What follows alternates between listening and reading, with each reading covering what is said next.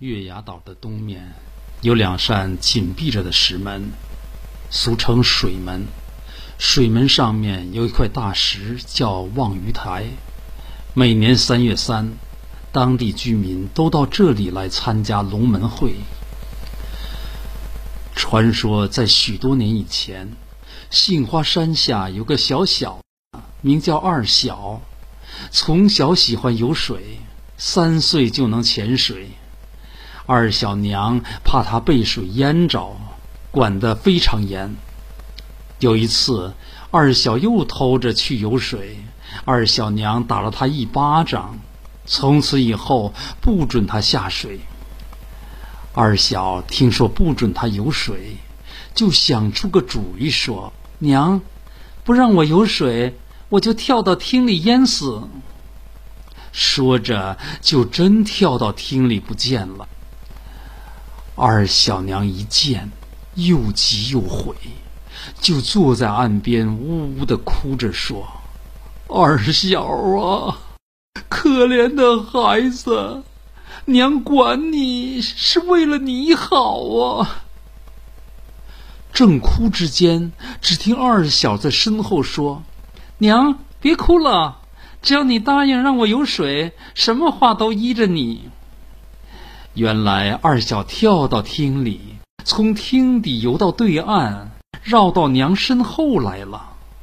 二小娘见他有这么好的水性，也就放心了。二小经常到水门下的厅里游水，他看到厅里有各种各样的鱼，游来游去的姿态很美。他想，我要是能像他们那样。能在厅里自由自在的游，该多好啊！从此，他就模仿鱼的动作，在厅里游了起来。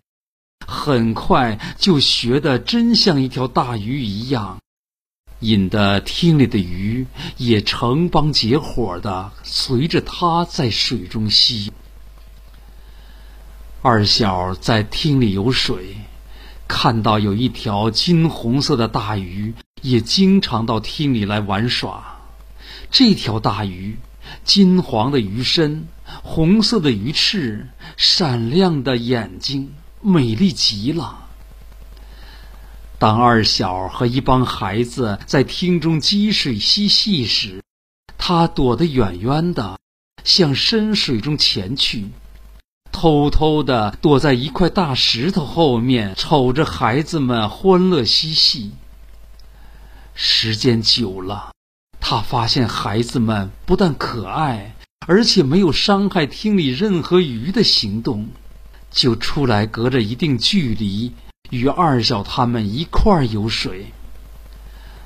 二小和伙伴们发现有一条非常美丽的大鱼。身上的鱼鳞金光闪闪，美丽的鱼翅摆来摆去，便往他身边游去，想用手摸摸它，他却迅速的避开了。时间久了，他看孩子们的确没有恶意，不但让他们抚摸，还常常把尾巴一摆，激起的水柱就像箭一样射向孩子们身上。引得孩子们一阵嬉笑。大禹最喜欢二小，只要二小一到厅里，他就离开别的孩子，来和二小一起玩。每当二小叉开双腿站在厅里时，他常常游到他的胯下，把二小托起来，一起到厅中深水处游玩。二小和大金鱼成了好朋友，就和伙伴们商量要给大金鱼起个名字。大家想来想去也没想出个好名字，还是二小说：“姥姥常说三月三龙门会，龙门的儿女们都到这里来跳龙门，谁能跳过龙门，谁才能成龙。”有一年，龙王最小的闺女九龙女，因为和人间一个小伙子要好，动了凡心，故意没跳过去，她就被留在水门厅里，变成了大金鱼。咱们就给大金鱼起名叫九龙女吧。小伙伴们都同意了。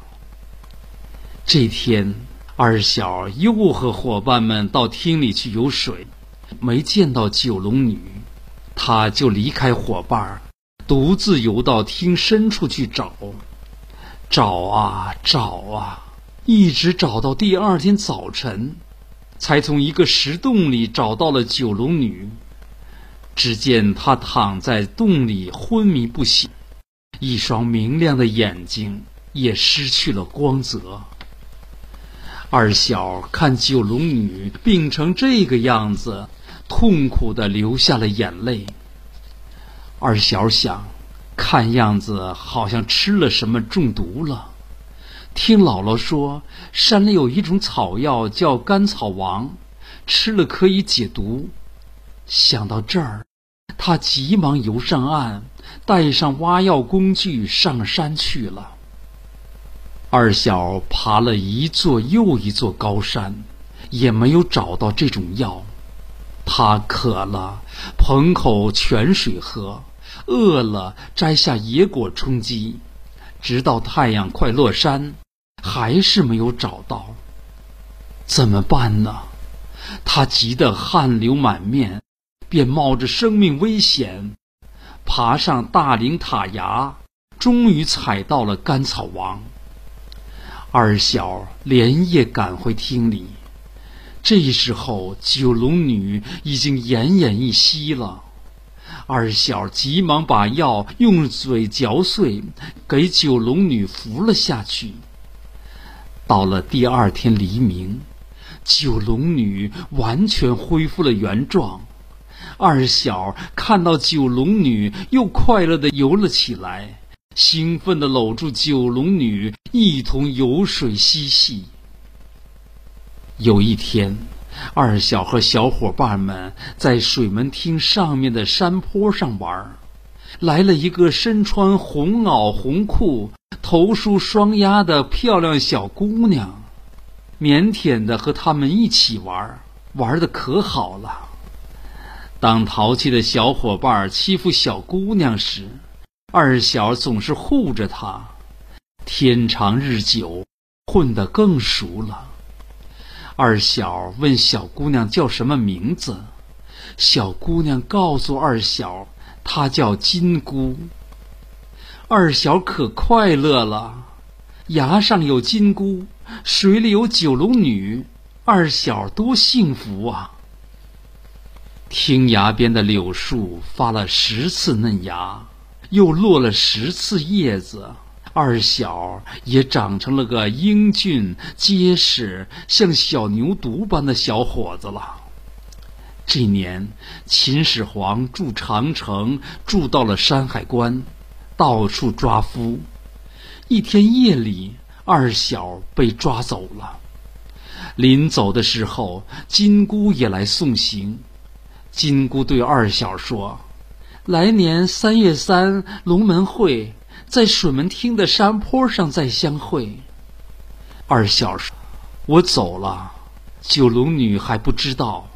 你告诉她，三月三我到厅里去找她。”金姑偷偷的乐了，说：“二小放心吧，她已经知道了。”二小随着民夫们住长城。有一天，二小背着巨大的山石，向陡峭的山坡上爬去，脚下一滑，连人带石头向山下滚去。就在这千钧一发之际。有一个英俊的小伙子，飞快地把二小紧紧抱住，二小脱离了险境。从此，二小和他结拜成兄弟。二小年长是哥哥，小伙子年幼是弟弟。二小在患难中结识了一个知己，心里非常高兴。但是他时常想念金姑和九龙女。每当他独自忧愁时，小伙子就会来到他身边陪伴他。小伙子是谁呢？原来小伙子就是金姑，金姑就是九龙女，九龙女就是水门厅里的大金鱼，她就是东海龙王的第九个女儿。她喜欢厅里优雅，住在厅里，只等来年三月三龙门会，鱼跃龙门，入海成龙。哪想到在厅里遇到了二小这样英俊的好小伙，就和二小有了感情，在水里伴着他游水，在崖上化成金箍伴他玩耍。自从二小被秦始皇抓走以后，九龙女非常想念他，所以又变成一个英俊的小伙子去找二小。正好碰上二小遇险，便救了他。这天，九龙女对二小说：“哥哥，你长期这样背石头，以后还要出危险。我有一个办法能使你脱离危险。”二小问他有什么好办法，九龙女说：“用我的眼泪抹在你的腿上，你就会有力量了。”二小说。那你就给我抹点眼泪吧。九龙女说：“我现在没有伤心事，眼泪流不下来呀。”二小说：“那可怎么办呢？”九龙女说：“你打我吧，我痛了就会流眼泪了。”这事儿可难住二小，他怎么下得了手呢？九龙女又说：“二小哥哥。”你狠狠心吧，二小哪里肯答应？他宁可自己有危险，也不愿意打义弟呀。九龙女没办法，一狠心把手指咬破了，十指连心呐，痛的九龙女的眼泪像珍珠一样一滴一滴流下来。她用手心接住眼泪，抹到二小的腿肚子上。二小顿觉一股热气布满全身，增添了无穷的力量。从此，二小背砖修长城，背的再多也没有遇到过危险。修完长城那天，二小要回家了。他在辞别小伙子时，不由得流下了眼泪。九龙女却高兴地笑了。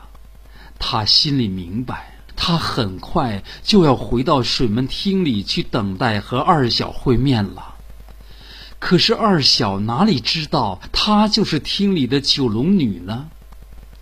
二小和小伙子临分别时，千叮咛万嘱咐，三月三在龙门会相见。九龙女心里明白。他嘱咐二小：三月三这天千万不能误。三月三龙门会，这天远近三五十里的姑娘小伙子都来这里聚会，看鱼跃龙门。二小这天一早起来，就到水门厅上面等待义弟，可是等来等去，就是不见他来。等到快中午时，心想义弟大概不能来了，正想去找金姑赴约，不料晴朗的天空突然卷起了乌云，刮起了狂风，下起了暴雨。这时，金姑慌慌张张的跑来，一把抱住二小的胳膊，泪流满面的说：“二小哥哥。”你，你，你快来救救我！二小惊道：“金姑，这是怎么了？”金姑说：“事到如今，我全对你说了吧。小时候伴你在厅里游水的那条大金鱼就是我，你被抓去在山上修长城遇险，救你的小伙子也是我。”我就是龙王的九女儿，三月三约你在这里相会，想请你帮助我越过龙门，成了龙。好玩咱俩的姻缘。谁想哥哥，你误了我约会的时间。如今我的父亲东海龙王亲自带领虾兵蟹将来逼我回东海去，这风雨雷电就是他们的兵将。二小听了金姑的话，又急又悔，急忙问九龙女说：“我怎样做才能救你呢？”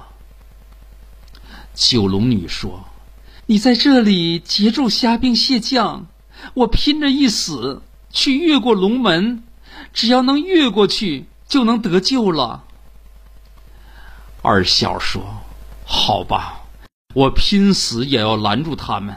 你快去。”只见九龙女一回身，向水门厅里奔去，投入深潭。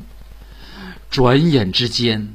在汹涌波涛中涌出一条金翅金鳞的大鲤鱼，鲤鱼正要跃起，只听天崩地裂一声巨响，二小被雷震昏了。九龙女一见，顾不得再越龙门，奔上崖来，把二小抱在怀里，连摇带喊的把二小喊醒了。这时。虾兵蟹将抓住九龙女的长发，腾起云雾向海上飞去。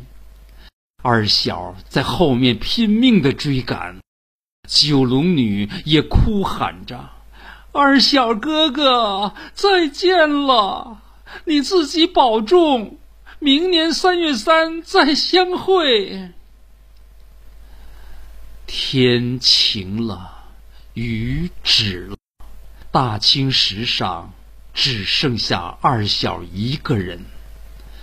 他记住了九龙女叫他明年三月三再相会的话，从此每年三月三，他都要来到这里，立在山石上望啊望，想看到九龙女跃龙门。二小由少年变成了中年。由中年变成了老年，每年必来，年年不断，可是始终不见九龙女。后来人们就把大青石叫做望鱼台，每年三月三也都要来这里参加龙门会，纪念九龙女和二小。